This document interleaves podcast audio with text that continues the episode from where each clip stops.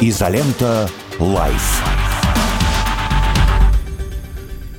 А, доброе утро, дорогие товарищи. Здравствуйте. 9 часов 4 минуты. Изолента живьем на лучшем радио страны «Радио Спутник». Петр Лидов, Трофим Татаренков. Начинаем с хороших новостей. Петр сейчас рассказал про, про то, как убирают Москву. И я порадовался, прям реально порадовался. Молодцы, Сергей Семенович, молодец. Город убрали после жуткого снегопада. Серьезно. Ну, не жуткого-жуткого, но, наверное, серьезного. Для ноября-то месяца вполне себе серьезный. Да, еще да. раз доброе утро. Да, еще раз доброе утро. Ну что, давайте мы пару слов скажем. У нас сегодня будет пара человек. Э, всего у нас короткий выпуск сегодня. Всего пару а, человек.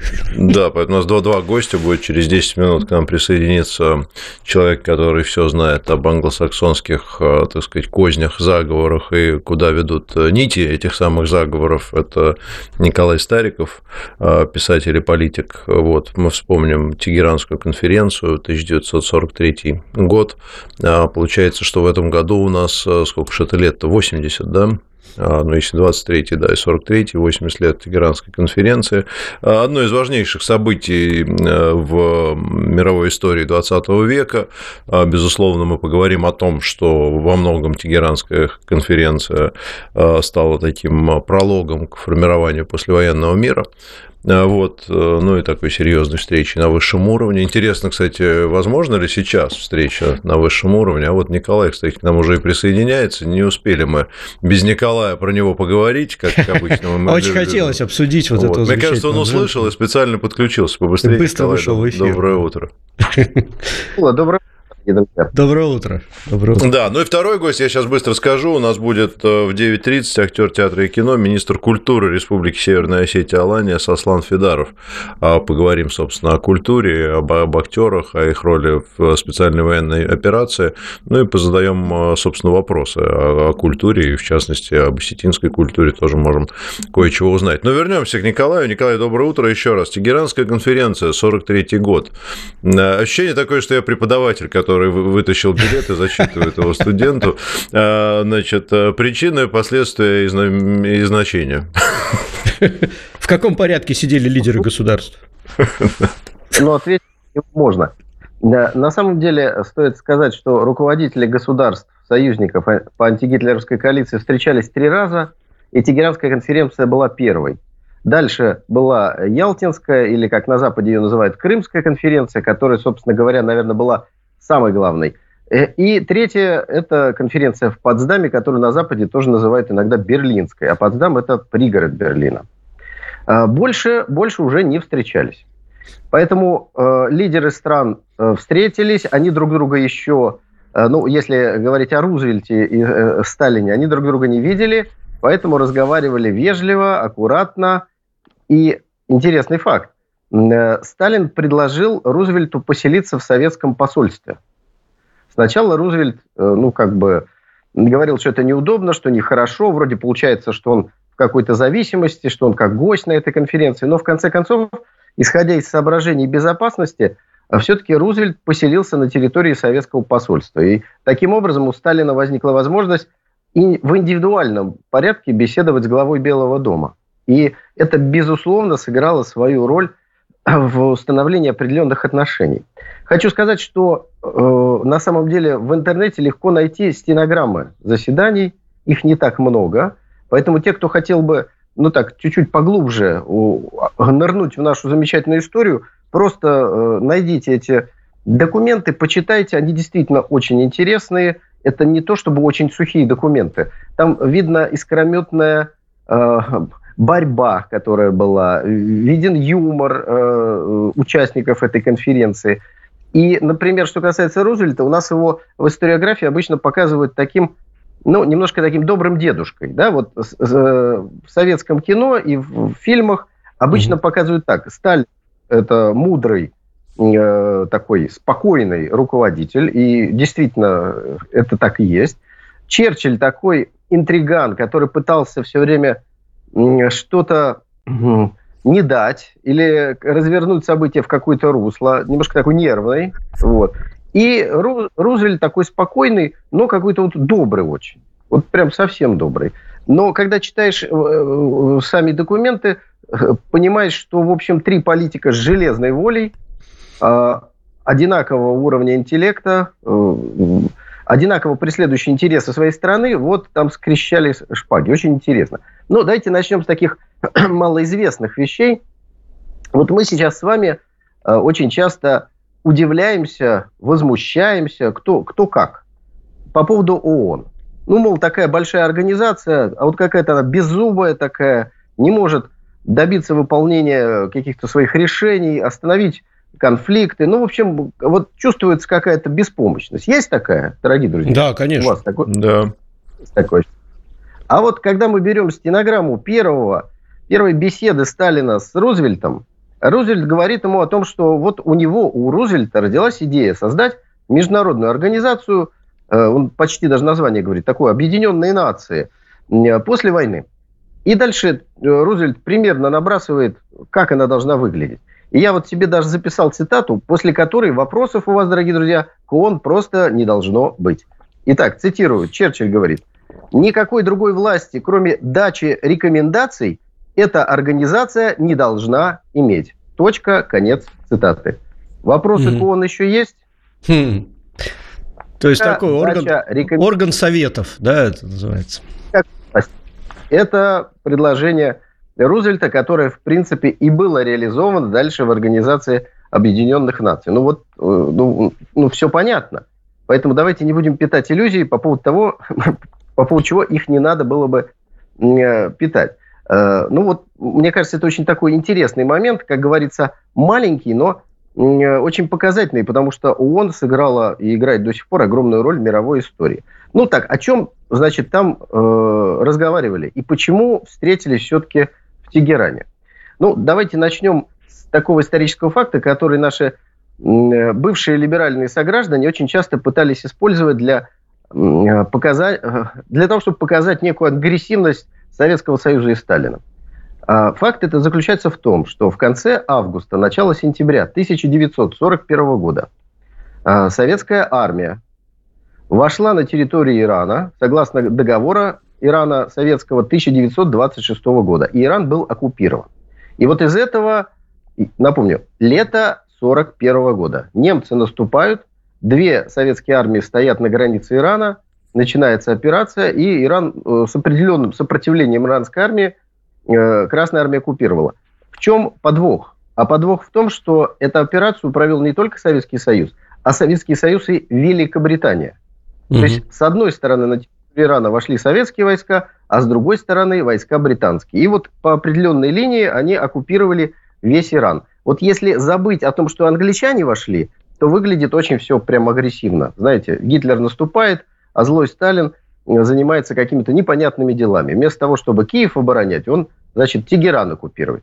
На самом деле э, Иран играл большую роль и мог сыграть большую роль накануне, э, ну, собственно говоря, Великой Отечественной войны. В Иране было антибританское восстание, и прямо 19 июня 1941 года английские танки вошли в столицу Ирака, подавили это все. То есть сейчас это за пределами нашего обсуждения, но, в общем, посмотрите, это крайне интересно. В итоге Иран оккупирован э, двумя державами, там более-менее порядок, но куча немецкой агентуры. И когда выбирается место, куда нужно полететь руководителям трех стран, то начинаются различные предложения. Сталин исходит из того, что, э, во-первых, Сталин не летает на самолете, он так для себя когда-то решил, после того, как его ближайшие товарищи погибли в авиакатастрофе еще в 20-е годы. Поэтому э, Сталин единственный раз вообще в жизни летал на самолете, и это была Тегеранская конференция. Вот тоже интересный исторический факт. Угу. Ну, в итоге э, Сталин говорит, что он не может уехать надолго с фронта, ну, с, от руководства боевыми действиями, и поэтому просит союзников приехать э, именно в, Иран. Они туда приезжают, и там происходит вот эта э, замечательная конференция. Сталин э, едет на специальном бронированном поезде, его маршрут идет до Баку, из Баку он летит на самолете до э, Тегерана. И по пути на конференцию и обратно Сталин заезжает в Сталинград.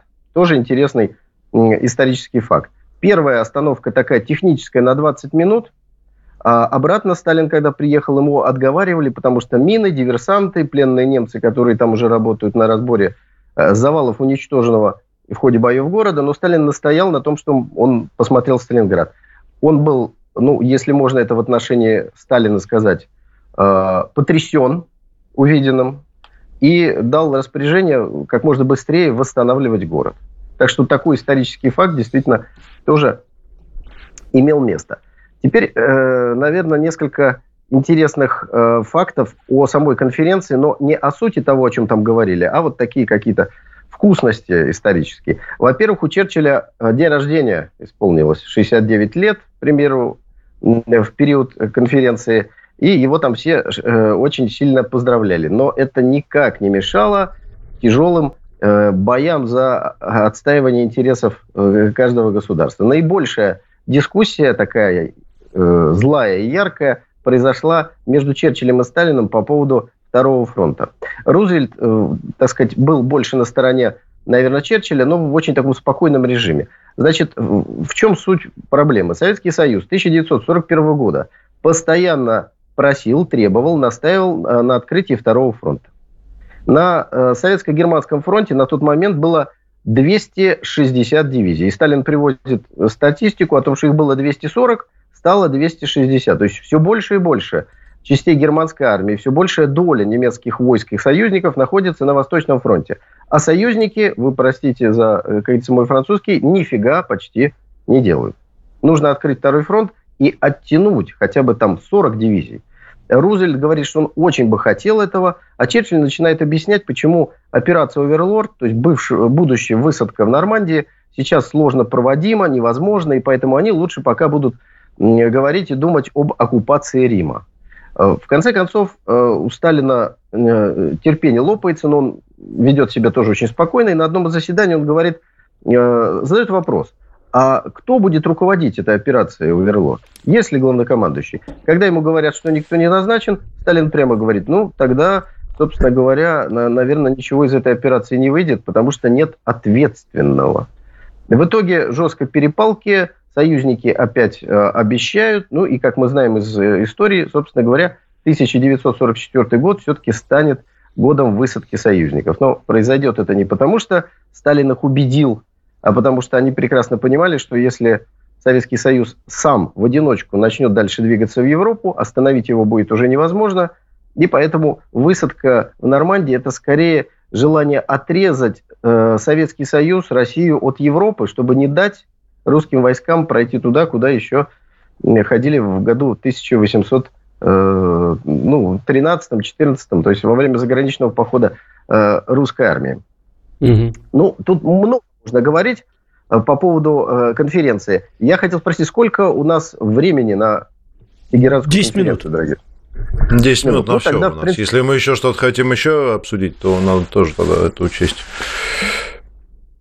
Ну, э, я хочу сказать, что Рузвельт, который, опять-таки, я напомню, был в инвалидном кресле, начинает конференцию с такими словами, что он, как самый младший из присутствующих здесь руководителей, берет на себя смелость, ну и дальше о чем-то э, э, говорит. Поэтому вы, дорогие друзья, как э, ведущие нашей конференции, вы, пожалуйста, э, высказывайте пожелания по тому, в какую сторону и продолжительность э, какая у нас. Ну вот смотри, там э, перед Тегеранской конференцией, насколько мне не изменяет память, Рузвельт с, с Черчиллем встречались отдельно в Северной Африке для того, чтобы обсудить, э, как жить дальше. Да, соответственно, это же тоже достаточно важный момент в этих переговорах. То есть а, у них была коалиция верно. такая определенная. Совершенно верно. А, они встречались, и, э, собственно говоря, вот еще раз возвращаясь к отношениям, которые человеческие тоже были в этой тройке, и, конечно, Черчилль старался настроить Рузвельта, э, ну, как бы сейчас сказали, максимально русофобски. Вот э, таким образом. Mm-hmm. Рузвельт, мне кажется, настроен более конструктивно на некий баланс. На первой же встрече со Сталином он говорит, что он вообще-то Э, хотел бы Советскому Союзу передать часть флота англосаксонских государств. И обусловлено это тем, что они сейчас активно строят корабли э, в связи с э, тем, что там а, немецкие лодки топят, и у них будет слишком много тонажа ненужного после победы. Поэтому готовы передать э, Советскому Союзу, на что Сталин говорит, что это прекрасная идея, а в Советском Союзе очень много всевозможного замечательного сырья. То есть они начинают так потихонечку прощупывать, зондировать друг друга на предмет будущего мироустройства и нормальной торговли. Но посмотрите, сколько лет прошло? 80 лет. И мы видим, что торговля России с Соединенными Штатами Америки, в целом с Западом, все время как-то не может идти без каких-то барьеров, которые с той стороны ставятся, условий, которые с той стороны ставятся, железного занавеса, который какой-то периодичностью с той стороны выдружают. Вот, к сожалению, ничего из этого не получается. Интересный факт, касаемый самого Ирана. Чтобы не было ощущения, дорогие друзья, что э, Иран каким-то образом тогда оккупировали, это была действительно военная необходимость. Но уважение молодому шаху, который тогда правил, и который, собственно говоря, и будет в 1979 году свергнут исламской революции, посмотрите, сколько лет он проправит – Сталин, прилетев туда, изъявил ему максимальное уважение. Во-первых, он подарил Шаху самолет, потому что знал, что Шах интересуется авиацией. Дальше, когда поступил запрос Шаху, э, в какой день, э, значит, э, руководитель Советского Союза соизволит принять Шаха, последовал такой ответ. Когда будет удобно Шаху, и Сталин сам к нему приедет. Сталин приехал к Шаху проявил к нему максимальное уважение. Э, но в дальнейшем это не сыграло, дорогие друзья, никакой роли в деле ориентации этого самого шаха. Поэтому тот, кто хочет узнать больше про послевоенную историю и позицию Сталина, я э, отсылаю к моей книге «Сталин после войны», двухтомник. Вкратце, если э, сказать, Советский Союз очень неохотно выводил войска свои с территории Ирана, потому что нефть, потому что стратегическое положение, потому что выход к теплому Персидскому морю. И только после того, как Гарри Труман, который пришел на смену не, э, умершему Розвельту, пригрозил уже, так сказать, в, в конце 40-х применением атомного оружия против Советского Союза, вот только после этого Сталин войска с территории Ирана вывел. То есть старался отстаивать интересы веренной ему державы как, как мог, но когда речь шла о войне со всем Западом, да еще ядерной, Сталин экстремизмом точно не отличался ни, ни в какой степени. Это был здравомыслящий политик. Поэтому, как говорится, политика – искусство возможного. А смотри, а, я тебя чуть-чуть я чуть тебя прерву, потому что у меня некий такой когнитивный диссонанс. То есть вот по Ирану, понятно, Труман угрожал э, ударить ядерным оружием по Советскому Союзу, чтобы мы вышли, но при этом у нас э, абсолютно нормально была война с Соединенными Штатами Америки на территории э, Кореи. И никто никому ничего не угрожал, и американцы ее с треском провалили тогда. Вот это вот как объяснить? Здесь история э, противостояния начинается с фултонской речи, опять-таки, того же самого Черчилля, 46 год. Дальше все-таки Запад додавливает Советский Союз, мы выводим войска с территории Ирана, а в 1950 году начинается война в Корее. То есть противостояние, оно все время концентрировалось в каких-то мировых точках. И война в Корее дала возможность э, втянуть в нее Соединенные Штаты Америки, а Советский Союз э, воевал чужими руками. Руками корейцев, которые хотели освободить от американских оккупантов всю свою территорию, и войск, э, руками китайских добровольцев, которые тоже не просто так вписались э, в эти боевые действия, не только по просьбе товарища Сталина. Дело в том, что в 1949 году закончилась гражданская война в Китае, победили коммунисты, Мао Цзэдун, а война в Корее началась в 50-м. И американцы хотели, разгромив северокорейскую армию, перенести обратно войну на территорию Китая, то есть продолжить гражданскую войну, пересадив Чан Кайши с Тайваня уже, так сказать, в Пекин. Поэтому война на территории Кореи называется в Китае война за, свои, э, значит, э, за родные очаги. Кстати, вы знаете, я хочу сказать, что э, в последнее время посмотрел несколько прекрасных военных китайских фильмов. Вот это просто интересный новый феномен. В Китае развивается не только там автомобилестроение, но и э, кинематограф. Соответственно, Китай рассказывает о интересных, сложных страницах э, истории. Иногда они совпадают с нашими, иногда это какие-то, к сожалению, малоизвестные для нас страницы Второй мировой. Но вот что я заметил. В последнее время вышло большое количество фильмов, которых китайцы убивают американцев. Вот mm-hmm. про Корейскую войну и громят американские армии, американские солдаты бегут, э, Китай, все это вот на таком неплохом голливудском уровне э, снято. Э, э, что это значит? Это значит, Китай готовится. Ну, это постепенно, значит, да. Иде... да. Китай э, готовится. Это не значит, что этот конфликт в военном ключе неизбежен. Это значит, что Китай начинает, так, так сказать, постепенно, не спеша, с китайской основательностью обрабатывать свое население, рассказывая о том, что уже в истории было. Но, с другой стороны, ведь не обязательно показывать было бы войну с американцами. Можно было бы показывать войну с японцами, что тоже китайский кинематограф делает. Но я хотел бы все-таки вернуться в Тегеран из э, Китая. Знаете, что интересно? Э, откровенность э, о положении на фронте. Это, еще раз напомню, ноябрь 43 года, только что закончилась э, Курская битва. И когда Рузвельт спрашивает, как положение на фронтах, Сталин говорит, положение сложное, только что немцы отбили у нас Житомир. И собираются отбить у нас еще, там, э, называет город на Украине. То есть положение сложное, нам действительно нужна помощь, но никакого такого, знаете, шапка закидательства со стороны советского руководства вообще нет. Просто даже откровенный разговор. Да, сложно, да, немцы отлично воюют, мы там побеждаем, но для того, чтобы война закончилась быстрее и эффективнее, нужна помощь.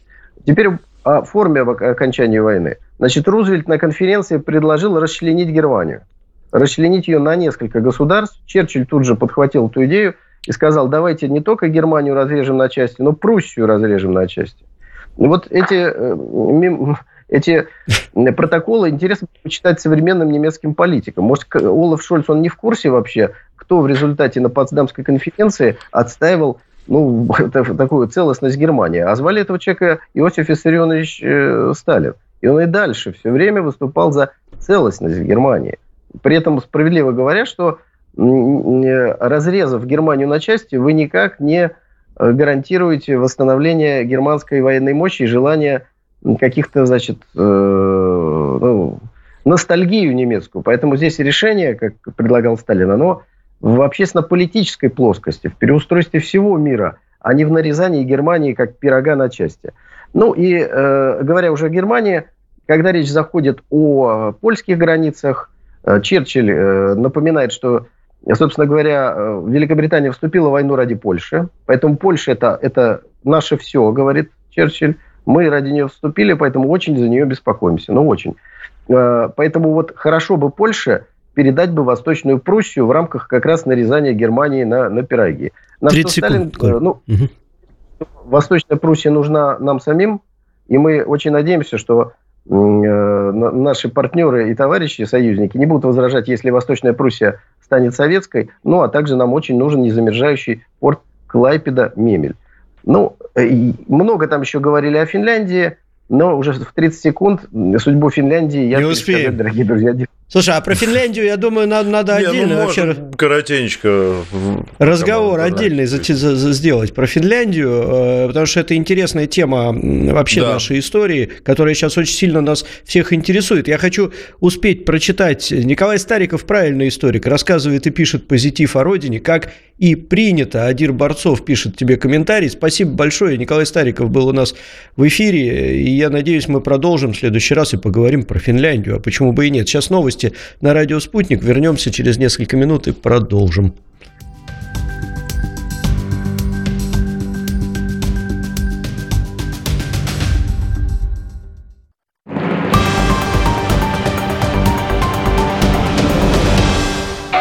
Только в нашем эфире. Итоги недели, их нравы, лучшие шутки и вся кухня. Политическая и не только. В пятницу вечером с Дмитрием Пучковым. Жду вас ровно в 18.00 на радио «Спутник». Категорически. Главный мессенджер сегодня – Телеграм. Наш канал в Телеграме. Радио нижнее подчеркивание «Спутник». Подпишитесь, если еще не сделали. Привет, я Армен Гаспарян. Встречаемся теперь на радио «Спутник». Будем говорить о политике, ближней и дальней, разбираться в истории событий, искать объяснение того, что происходит вокруг. Слушайте радио «Спутник». До встречи. От Федерального агентства по делам Содружества независимых государств, соотечественников, проживающих за рубежом и международному гуманитарному сотрудничеству – нет, вы серьезно думали, что это будет вот так пафосно?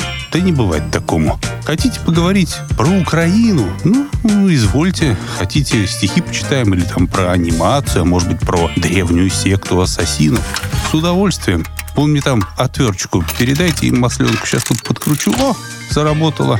Починяем примус. Главное, чтобы без истерик. Евгений Примаков.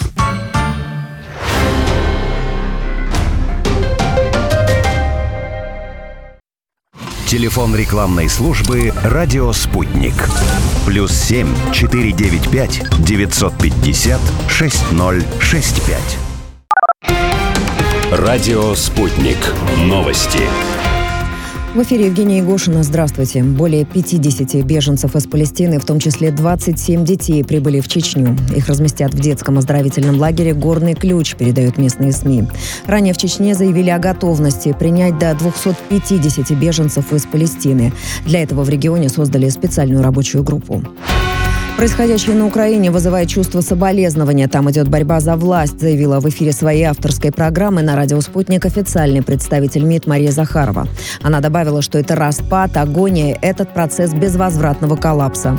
Очевидно, что на Украине идет колоссальная внутренняя борьба за власть, причем она внутренняя с учетом того, что эти люди, которые находятся внутри этой системы, управляются извне как марионетки.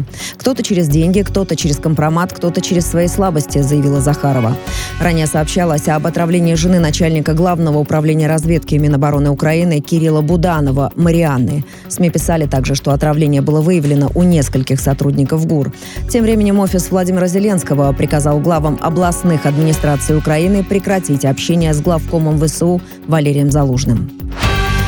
Россия не намерена стрелять себе в ногу в вопросе возможного ограничения экспорта в США редкоземельных металлов и ядерного топлива, заявил зам главы российского МИД Сергей Рябков. Ранее глава ведомства Сергей Лавров информировал, что Штаты продолжают покупать у нашей страны уран и другие критические материалы. В конце сентября в госкорпорации «Росатом» информировали, что полностью исполняют перед зарубежными заказчиками принятые обязательства в рамках заключенных контрактов, комментируя информацию СМИ о том, что Москва остановила поставки урана в США из портов Санкт-Петербурга из-за отсутствия страхового покрытия. Подозрения в убийстве матери и дочери, предположительно русских, чьи тела были найдены накануне в турецком курортном Бодруме, пали на экс, супруга убитой, сообщает телеканал Кент ТВ. Как ранее передавал телеканал Хабер Тюрк, тела двух человек русской национальности нашли в турецком курортном районе Бодрум. Они были завернуты в простыни. В ходе осмотра медиками установлено, что одно из тел принадлежит женщине, а другое – девочке. Согласно полученной информации, Ирина Двизова, проживающая в Бодруме и известная как агент по недвижимости, Кости и ее дочь исчезли несколько дней назад. Родственники, которые не смогли с ними связаться и подали заявление о пропаже, вчера отправились на место в район Каначик. Увидев кровь на диване, заподозрили, что мать и дочь могли быть убиты. Предполагается, что после убийства бывший муж уехал за границу. Далее в эфире подробный анализ событий, происходящих в стране и мире. Вместе разберемся на радио «Спутник».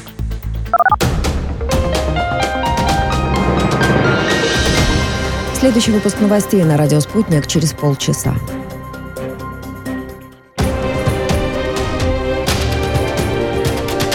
Радио «Спутник». Разберемся. Москва, 91,2. Санкт-Петербург, 91,5 FM.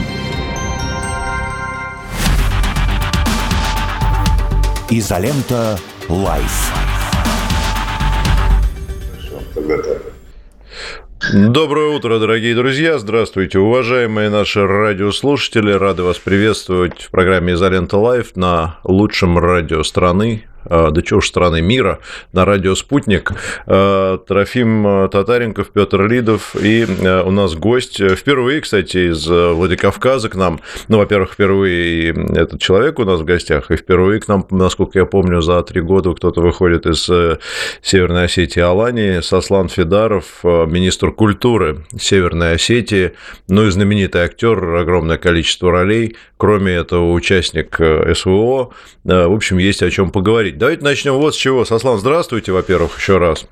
Здравствуйте, рад вас видеть. Взаимно. Здравствуйте.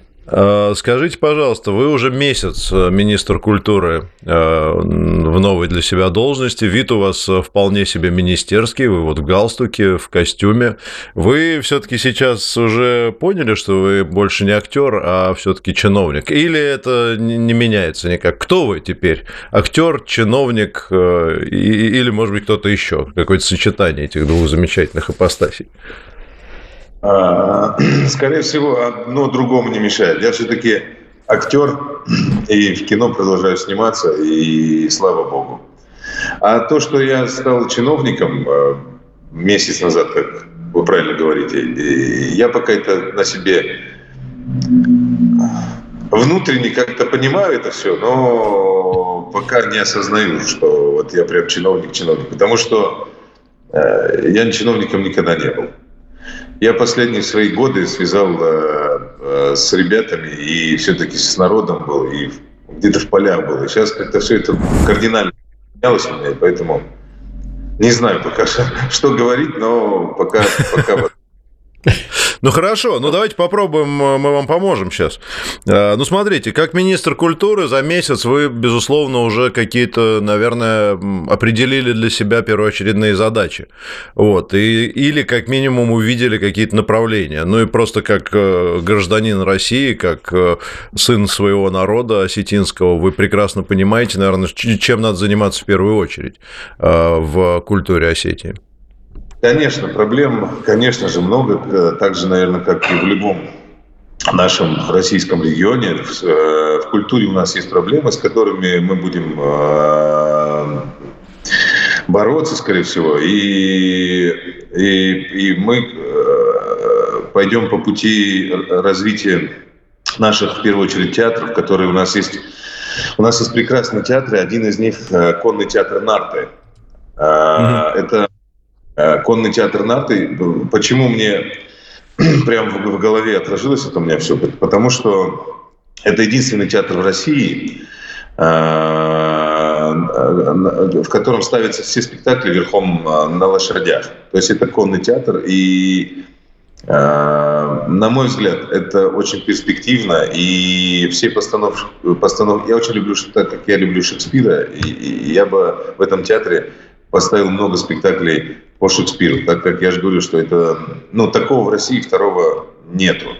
Поэтому, на мой взгляд, это очень интересная история, которую нужно в обязательном порядке развивать. И, соответственно, так как я киношник и люблю кино, это неотъемлемая часть меня, я бы э, занялся э, в этой республике именно киноиндустрией, потому что здесь не спаханное поле, локации просто шикарные для кино, поэтому нужно подумать об этом.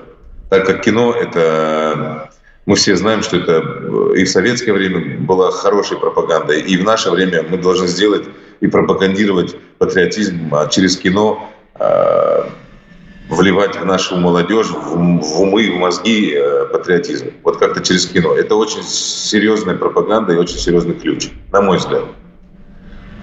Да, это было бы очень, это было бы очень интересно увидеть как раз и горные съемки, и конные съемки. У нас раньше в советские времена же это было сплошь и рядом. Снимали э, на, на пленэре, как говорится, да, снимали в горах и снимали огромное количество кавалерийских сцен. И это все как раз про Осетию. Я думаю, что если у вас это получится, это будет, конечно, феноменально. У нас очень большая же интеграция. Да, извините. Да, извините, я вас прерываю. Дело в том, что мы же можем снимать здесь не только осетинское кино, здесь локации под любую эпоху, под любое да, время. Да. Поэтому в любом ущелье, я же говорю, ущелья здесь много, и в любом ущелье можно, не знаю, разную эпоху абсолютно снимать. Мы можем здесь снимать и э, Афганистан, мы можем здесь снимать разные истории абсолютно. Угу. Вторую мировую войну. Много-много здесь материала, что, то, что можно делать здесь, в, в нашей республике. Так как Вторая мировая война здесь была, помним мы, э, знаменитую, знаменитую операцию, операцию Эдельвейс. Это прекрасная история, которую можно тоже экранизировать. Вот, поэтому дел много, и мыслей тоже много, и будем думать и двигаться вперед. Скажите, пожалуйста, вы человек, который, ну, наверняка вам этот вопрос уже задавали, и, может быть, даже не раз, но учитывая, что тема такая довольно актуальная по поводу вот актеров, которые уезжают там и так далее, критикуют и прочее, вы, э, ну, наверняка у вас были впечатления вашего, наверное, э, как, сколько вам лет-то было? Ну, наверное, лет... Э, вы 80-го года рождения, мне кажется, да? Так точно. Значит, а, ну нет, ну 2008 год уже вы были взрослым человеком абсолютно, вот, то есть э, наверняка были какие-то впечатления вот этого периода, 2008 год, э, агрессия Грузии, а после этого вы снимались очень много, в основном в военных фильмах, и вы один из немногих э, актеров, которые взяли в руки оружие, поехали на Донбасс, а вот можете эти события как бы сложить в своей биографии и ответить на вопрос, эм, в чем разница? А, Все-таки одно дело играть, наверное, эти роли, а другое дело, ну, как-то реально участвовать в боевых действиях. Ну вот, э, возвращаясь в 2008 год, все мы помним эту агрессию в Грузии, когда напала на спящий Цхинвал. Я на тот момент, э, на тот момент был тогда в Москве, я это отчетливо помню, этот день даже. Э, была Олимпиада тогда в Пекине, все мы это прекрасно помним. Я смотрел Олимпиаду по телевизору. А потом на утро мне позвонили люди э, в Москве и сказали, что э, ну, задали вопрос, ты знаешь, что война началась в Осетии, в Южной? Я говорю, знаю, и нам нужно ехать туда. И вот мы двинули туда, в ту сторону поехали, все вместе. Из Москвы мы поехали. Я помню, мы тогда доехали э, за очень короткое время, мы прям мчали, мчали, мчали быстро. Мы приехали в Цхинвал, и в Цхинвале тогда э, все мы помним отчетливо эти события. И э, спасибо на тот момент я не перестану говорить спасибо и буду говорить это всегда. Я говорю спасибо России, что на тот момент, если бы Россия не зашла, то я не знаю, чем бы это все закончилось. Поэтому спасибо русскому народу, что на тот момент они нас поддержали. И а, в 2008 году у нас были пересечения, мы знакомились с ребятами, конечно же, мы познакомились с большим количеством ребят, и одни из них были из Донецка тогда. Вот тогда мы познакомились. Угу. Наступил 2014 год, и те ребята, которые, с которыми мы, мы познакомились тогда, мы даже дружились, нет, нет, общались, и в 2014 году, соответственно, они приехали уже тогда в Осетию за помощью. Они просили помощи. И я тогда, в апреле месяце, узнал, что в Донецке могут не могут, а будут происходить события, которые, те события, которые мы все видели, и, и к сожалению, они произошли. Большому сожалению. Вот, это было, я даже помню, как это начиналось все. Это приехали два автобуса правого сектора в Донецк центр Донецкий, они рассчитывали на то, что их поддержат. Но их никто не поддержал. И дали им по зубам. Потом они приехали уже, эти же два автобуса, только они были, были не два автобуса, их было гораздо больше, они уже приехали э, с военными. С военными. Но народ Донецка, они не согласны были с этой историей. И я это отчетливо, как сейчас помню, эти дни. И они были не согласны с этим. И как бы встали, встали и стали защищать свою землю, Донбасс. И они на это имели право, как бы. Да. Ну, такая была. Правый сектор, они начали там э, ломать что-то, еще что-то, но они по зубам в первые дни получались так, как бы очень хорошо. Но дальше, дальше уже как бы пошло то, что вы знаете. То, что произошло, то произошло. То, что вы видели, то и произошло. Вот как-то вот так это двигалось. Да. Правый сектор у нас запрещенная организация, мы должны отметить это в нашем эфире. Э, просто по, по требованию Роскомнадзора это обязательное условие. Я понимаю, каким образом, да, до 2014 года эта организация, э, на, каким, на каком основании, на каком, не знаю, по какому принципу они вообще двигались и э, на каком основании они вообще жили там, я не могу понять. Кто их вообще поддерживал и кто это все подогревал. Это все, слава богу, сейчас ясно, и мы, слава богу, у нас сейчас есть силы с этим бороться, и мы будем с этим бороться.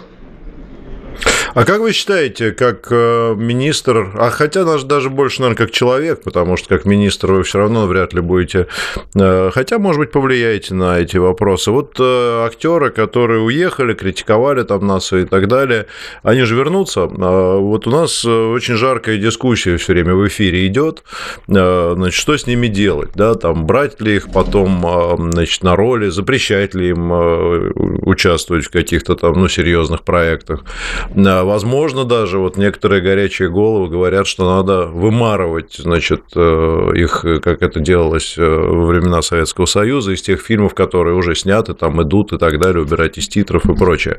Мне вот, э, с другой стороны, понравилось очень высказывание недавнее на культурном форуме, по-моему, Никита Сергеевич Михалков сказал, что я, говорит, не знаю, как там государство, а я вот лично а, в своих проектах. Этих людей снимать не буду. Это моя личная частная позиция. Ну, вот мне лично импонирует такой подход, что каждый сам решает. Но а, общество очень часто требует, вот, э, ну, скажем, какого-то запрета на профессию или чего-нибудь подобного. Как вы к этому относитесь? Ну, я, наверное, скажу так, э, не в первый раз, я уже говорил про это. Мы народ, народ России, да, и мы должны слышать свой народ потому что мы часть народа. Да, мы актеры, но помимо актеров у нас есть, э, не знаю, врачи, сантехники, сварщики, водители и много-много людей, которые не согласны с этим. Мы должны слушать свой народ, потому что мы часть народа своего. И настроение народа мы никак не можем поменять, потому что те артисты, которые убегали и хаяли, обливали грязью нашу страну, они же не только меня оскорбляли, они оскорбляли весь наш народ. Поэтому, мне кажется, нужно спрашивать у народа этот вопрос, задавать вопрос нашему народу. Вот какое настроение у нашего народа будет, так оно и будет. Как-то вот так. Но оскорбляя нашу страну и наш народ, наших детей, в конце концов, жен, сестер, матерей, отцов, они не думали почему-то о том, что они задевают как бы настроение всего общества нашего российского. Поэтому нужно, нужно было думать раньше о чем, то, о чем они говорили. Это невоспитанность. Если вас не, не воспитали, мой народ при чем? Это, Вы знаете, это у нас удивительно и... то, что наш Наш народ же, он очень такой всепрощающий, и это известный факт. Да, мы можем год злиться, на следующий год сказать, а, ладно, возвращайся, приезжай, но только больше так никогда не делай. Мы и с детьми со своими также, и с э, э, всякими разными э, другими посторонними людьми также. Мы всех прощаем. Что вы об этом думаете? Прощение – это же часть нашей культуры. Да, мы же можем говорить, что мы прощаем, да, вас? Мы вас простили, все. Но внутри вот он будет сидеть напротив меня. Я же понимаю, понимаю в голове, в сердце, в душе, что это предатель. Я в любом случае к нему уже относиться так же, как раньше, не смогу просто. Это природа человеческая. Я себя изнутри не смогу вывернуть и полюбить его так же, как я любил его раньше, допустим. Это невозможно, мне кажется. Потому что напротив меня уже сидит предатель. Я знаю, что завтра, если опять же какая-то ситуация будет, почему я должен быть уверен, что он опять так же не поступит? Да, они выстрелят в спину, да, да, да, это ну, правда. Они об этом говорили, что они хотели стрелять.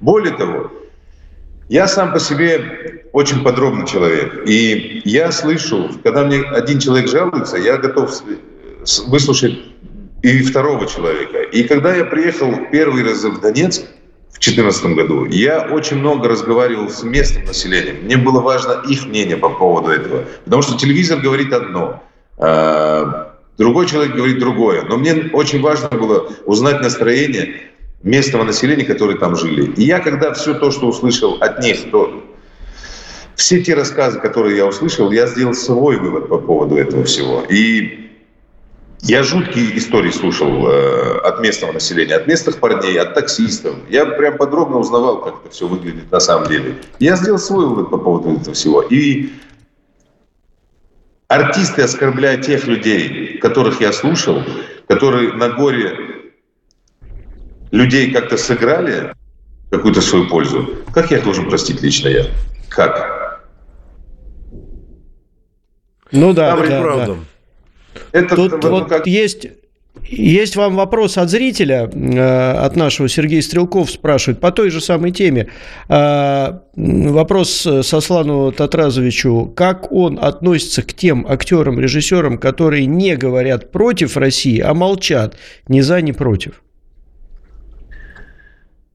Я не раз на этот вопрос отвечал и скажу, наверное, так. Ну, хотя бы так, хотя бы молчите. Хотя бы вот как-то, хотя бы не хайте нашу страну.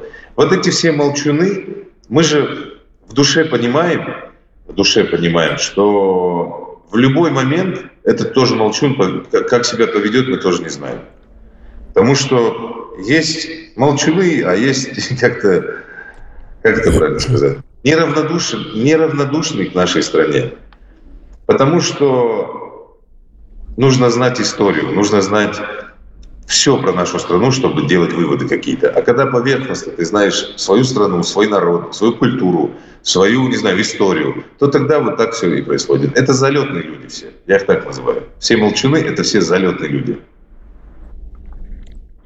Да. А, если, да, давай, давайте вернемся. Тема большая, тема, конечно, очень сложная, мне кажется, потому что, конечно, э, с одной стороны, мы все соглашаемся с тем, что, ну, понятно, что люди должны нести ответственность за свои поступки, решения, слова, а с другой стороны, ну, куда-то же им надо прийти, в конце концов, там, Родина, она же как мать, да, примет тебя любого, по идее, вот, и, наверное, у них должен быть э, шанс на Э, раскаяния и покаяния в том числе.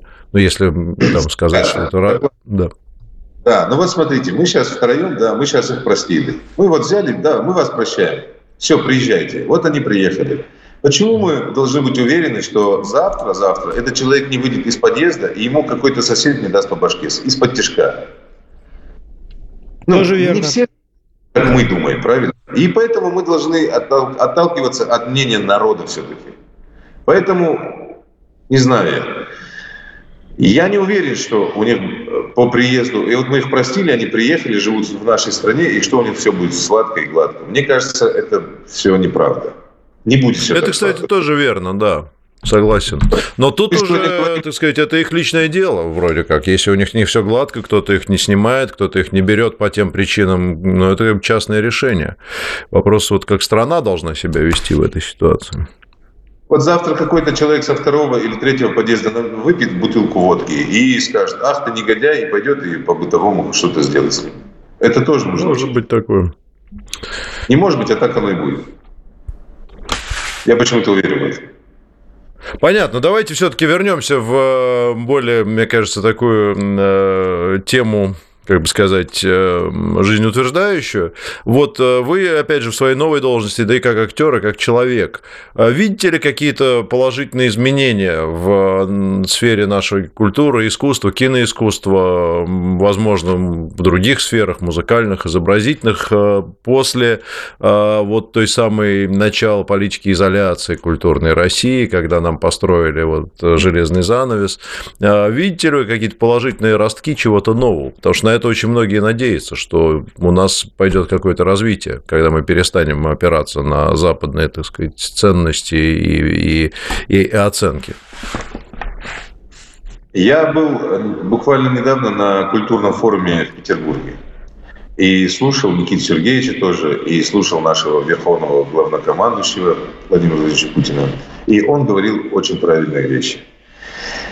Если мы пойдем по пути по тому пути, по которому они говорили, то мы, скорее всего, начнем прививать ценности наши. То есть мы будем прививать, что у нас будет э, мама, папа, а у нас будет э, мальчики будут любить девочек, э, девочки любить, будут любить. Это нужно пропагандировать. Пропагандировать э, в кино, через кино и внедрять нашим, нашему молодому поколению, что должно быть вот так. Mm. И я абсолютно уверен, что если мы будем показывать, как через кино, как должно быть, то за нами пойдет очень много народа. Я уверен в этом. Но если мы э, будем показывать по даже нашему телевидению, центральному, центральному телевидению и, и так далее, те вещи, которые мы показывали до СВО тех артистов, которые, я не знаю, на что это похоже было, для чего вы их показываете, приглашая к себе, для чего вы показываете этих артистов, чтобы что было, чтобы они разлагали дисциплину. И потом, у меня два сына маленьких, я бы не хотел очень, чтобы мои сыновья были похожи на них, на них, вот на этих артистов. Потому что я своим сыновьям показываю вот этих Э, артистов как динозавров, что вот такие были динозавры, вот, вот так делать нельзя, вот так как я показываю. Потому что я против этого всего. Мужчина должен быть похож на мужчину, это мое мнение. А то, когда ты видишь, э, идет какое-то оно, и ты не понимаешь, мужчина это или женщина, это очень плохо. И вот через кино мы должны показывать вот такие какие-то традиционные ценности, которые у нас в нашей стране. У нас очень серьезная культура, поэтому фундаментальная культура, поэтому мы должны все-таки держаться вот этого всего. А не то, что нам показывают какие-то сладкие вещи и, ну не знаю, никуда, в никуда идущий, э, не знаю, в никуда идущий путь какой-то, не знаю. Это с, другой, с другой стороны, у нас появился пример, как не делать. Это тоже, в общем-то, хороший, хороший важный э, пример, который мы можем дальше, на котором мы можем дальше базировать воспитание будущих поколений. Ну, конечно, конечно. Мальчик должен ходить, как раньше, на свидание с девочкой, угощать ее в кафе, покупать ей мороженое. Ну, почему? Где эти цены? Это что нужно вернуть обратно мальчик должен ухаживать за девочкой. А когда сейчас э, девочка бьет мальчика, и непонятно, что это такое, ну что, куда вы, ребята, что вы делаете? Ну, так нельзя просто. Мальчик должен защищать девочку. Не знаю. Уже вот такие вещи я поднимаю, какие-то вещи говорю, как, как ребенку объясняю, что вот это хорошо, а что это плохо. Вот как-то вот так. И, и, к сожалению, уже сейчас у нас какое-то поколение выросло и думает вот как-то не так, как нам надо. Вот это вот очень плохо. А, завершающий вопрос задам, а, такого, знаете, обобщающего философского характера с а, взглядом в будущее. Месяц вы на новой для себя должности. Действительно, это ну, довольно нечасто бывает, что вот действующий актер, да еще с таким боевым опытом, действительно, мне кажется, это прекрасное назначение. Так вот, ну, опять же, тут сложно загадывать, справитесь вы, не справитесь. Давайте так, вот вы наверняка, ну, когда-то ваша работа на этой должности закончится. Вот. Ну, будем рассчитывать, что через 10 лет, через 5, через 3, неважно. Ну, все, все кончается. Вот э, сейчас э, можете сказать, уходя с должности министра культуры Северной Осетии Алании, э, оглядываясь назад, что бы вы хотели, каким образом вы бы хотели подвести итог того, что сделано? А, Спасибо, наверное, за кино. Вот как-то вот так я буду говорить. За кино, которое мы за, которое, за кино, которое мы сделали, и за те спектакли, за, те, за то творчество, которое мы сделали. Именно так оно и будет. Скорее всего, так. Ну что ж, прекрасно. Будем еще раз пожелаем вам а, больших успехов и обязательно продолжайте сниматься. Не знаю уж, насколько силы, так сказать, сил вам хватит на все, и на то, и, и на другое, и еще и на третье. Действительно, прекрасный край. А, большой привет всем жителям Северной Осетии, Владикавказа, всем, всем друзьям оттуда. Друзей много очень. Спасибо вот. большое. И, да, и вам спасибо большое. И наилучшие да, наилучшее вам. Э, Спасибо. Я одну еще историю хочу добавить. Вот сегодня... 10 секунд только коротко, а потом можно будет в интернете сказать. Давайте уже да, в интернете мы добавим, мы все уже на радио сейчас отключимся, но зрители нас смотрят, большая часть нас смотрит в интернете, так что новости на радио «Спутник» и, э, пожалуйста, да, слушаем Сослан Федаров закончит э, одну историю. Пожалуйста, слушаем.